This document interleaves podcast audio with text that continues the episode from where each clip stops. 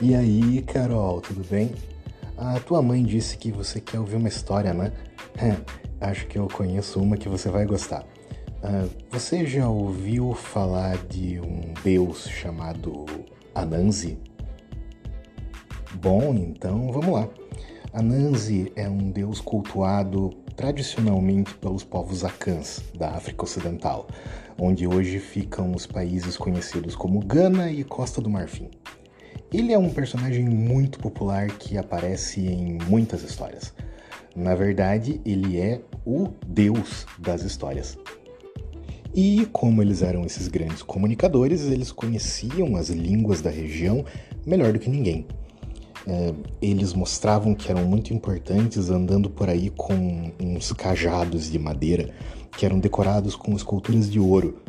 E elas tinham essas figuras bem grandes, espalhafatosas e muito bonitas.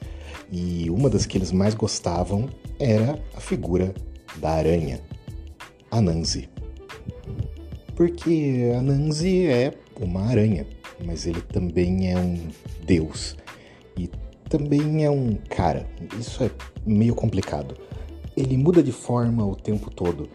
E como ele é um ser sobrenatural, ele nunca é obrigado a ter uma forma só. Mas a identificação dele com a aranha é muito importante, porque do mesmo jeito que uma aranha tece a sua teia, a Nancy tecia as suas histórias. E é por isso que ele era o senhor das histórias. E foi ele que ensinou todas as histórias para os contadores de histórias, que contam histórias para todas as pessoas que gostam de ouvir histórias.